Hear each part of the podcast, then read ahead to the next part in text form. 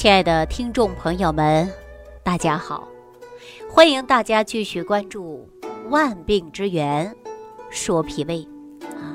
上期节目当中呢，给大家讲到了慢性胃炎啊，说这个慢性胃炎我们应该如何解决呢？这也是我们所有朋友呢都在关注的问题。我们常说呀，对症是下药，症状不同，病人呢。也会用不同的药物，比如说在临床上，我们会发现，如果胃胀者使用的呢，都是肠胃动力的药啊，比如说马丁啉啊、莫沙必利；胃酸者呢，就用一些抑制胃酸类的药物啊，比如说雷尼替丁、泰胃美。如果说饮食不佳，那么我们有很多人呐吃过。保和丸、山楂丸等等。那说到药物呢，我呀不想给大家说更多，因为大家都进过医院，啊，医生呢都给你开过各种各样治疗慢性浅表性胃炎以及萎缩性胃炎各种胃病的药。我们大家都知道久病成医的，这药物的问题呀，我就不给大家讲了。哎，说呢，我们要饮食必须要有规律。大家记好了啊，避免刺激性的食物啊，一定要软清淡、容易消化的食物，避免过甜的、过咸的、过粗糙的食物啊，而且呢，也不宜吃过多油炸的、熏烤的啊、腌制的食品。那食物的温度呢，要接近人的体温为好，不要过凉，也不要过热啊。进食的时候呢。吃到七成到八成饱就可以了。那吃饭的时候啊，大家现在记好，千万不要看手机啊，看报纸、看书，因为会影响你的消化的。进食的时候呢，要做到的是细嚼慢咽。哎，餐前和进食呢，不要大量的饮水，避免呢加重你胃部的负担，冲淡你的胃液。大家记住了吗？这也是生活的规律呀，哎，第三点呢，就是生活一定要有规律，无规律的生活有两大危害：一，影响正常的睡眠；二，影响正常的饮食规律。日久必定会发生严重的胃痛症状。另外呢，要保持良好的睡眠啊，良好的睡眠对胃部呢是十分有利的，因为睡眠不好啊。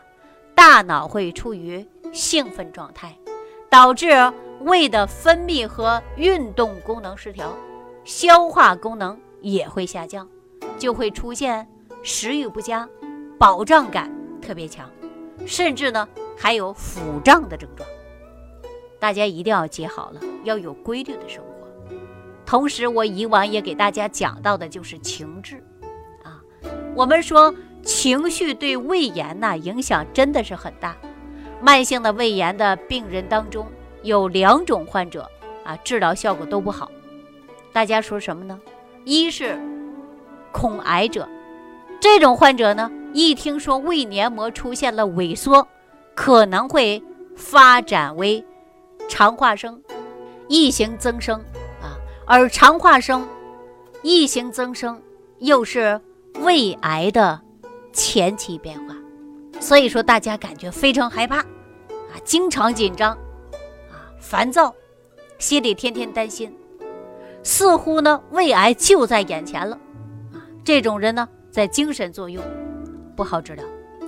第二呢就是心胸狭窄，这种患者呀，常为一点小事儿就会纠结、气愤、烦躁，啊，怨天尤人，这两种不良的情绪状态呀。就会导致胃功能紊乱，啊，使胃部黏膜抵抗力和修复能力下降，那么在治疗上啊，就大大的打折扣。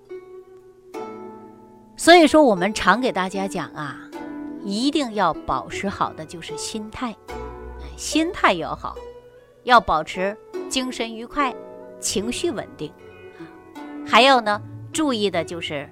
营养均衡，我们常说营养均衡，尤其我在节目当中经常说啊，说要富有营养的食物，容易消化的食物为主。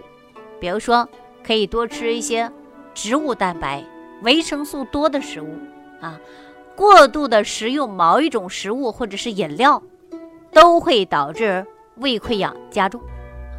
所以说，大家吃煮熟的栗子啊、白米粥啊、牛奶呀、奶酪啊啊，如果病症比较严重啊，记住了，如果病症比较严重，可以吃一些软性的食物，比如说米汤啊、香蕉啊、马铃薯。就我们常说的土豆、南瓜，哎，所有的蔬菜呢，都把它搅碎，然后呢再蒸。偶尔呢可以吃一些呀煮熟的蔬菜，像我们胡萝卜啊啊绿叶的蔬菜呀，哎，这样呢都很好，都可以达到呢营养的均衡啊。要做到的就是劳逸结合，因为正常的劳动和体育锻炼。都有助于气血的流通，增强体质啊！必要的时候也要休息，消除疲劳，恢复体力和脑力啊！均不要使过度的运动，也不要过度的疲劳，因为对于胃部不好的人来讲啊，这些呢都会导致胃部疾病加重现象。所以我常说呀，要做到的就是劳逸结合。啊，以往呢，我告诉大家做个刮痧呀、按摩呀，哎，这都是非常好的，啊，都是非常好的。哎，刮痧、按摩呢，这些问题呢，我以往啊，在节目以外啊，就是我们的程大夫给大家呢介绍的是比较多啊。实际我们从饮食上来讲啊，你只要正常的去吃饭，哎，科学的饮食也能够把我们的胃就是养好。因为慢性胃炎的发作，最主要的因素就是因为饮食不得当，所以说我们注意的就是食疗开始慢慢的养。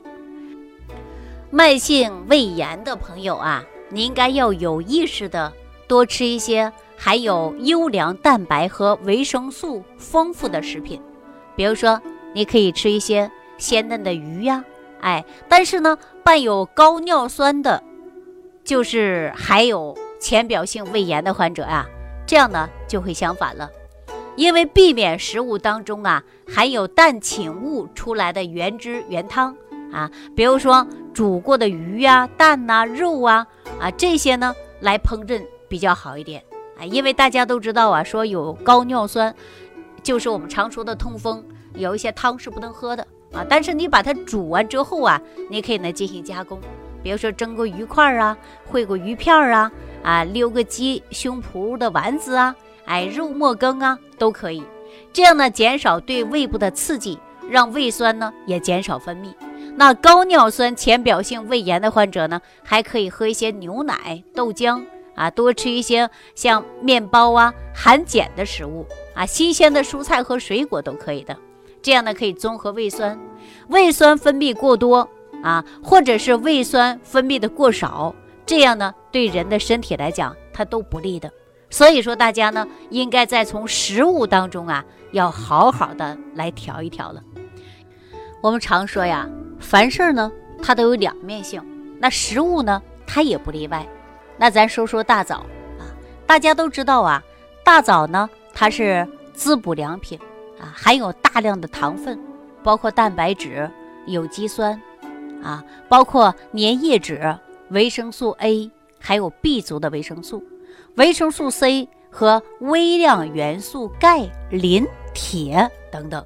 那我们中医认为呀，大枣有补益脾胃之功啊，用来呢治疗脾胃气虚、食少、泄泻，还有滋阴养血。那治疗各种贫血、血小板减少症啊，大家都知道。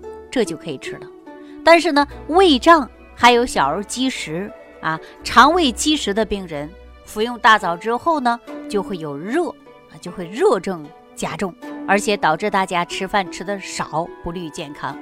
那如果这种迹象呢，大家可以把大枣啊炒成阴阳枣。什么叫阴阳枣啊？你可以把大枣放锅里炒成一面是焦的啊，一面是不焦的。这种枣呢，吃了之后啊就不上火，而且呢，它同样呢还有啊呃解决于滋补的问题啊，是不是很好呢？所以说凡事啊，它都有阴阳两面，看你怎么样的去解决了。我们中医讲的药材呀是有炮制的方法，那我们说食材也讲究的是烹饪的方法。哎，大家记好了啊。那我们再说说啤酒，啤酒啊是很多男性啊都比较喜欢的，尤其说是到夏季，它也是最好的一种饮料了啊，可以清热解暑，又含有多种营养成分，深受人们的喜爱。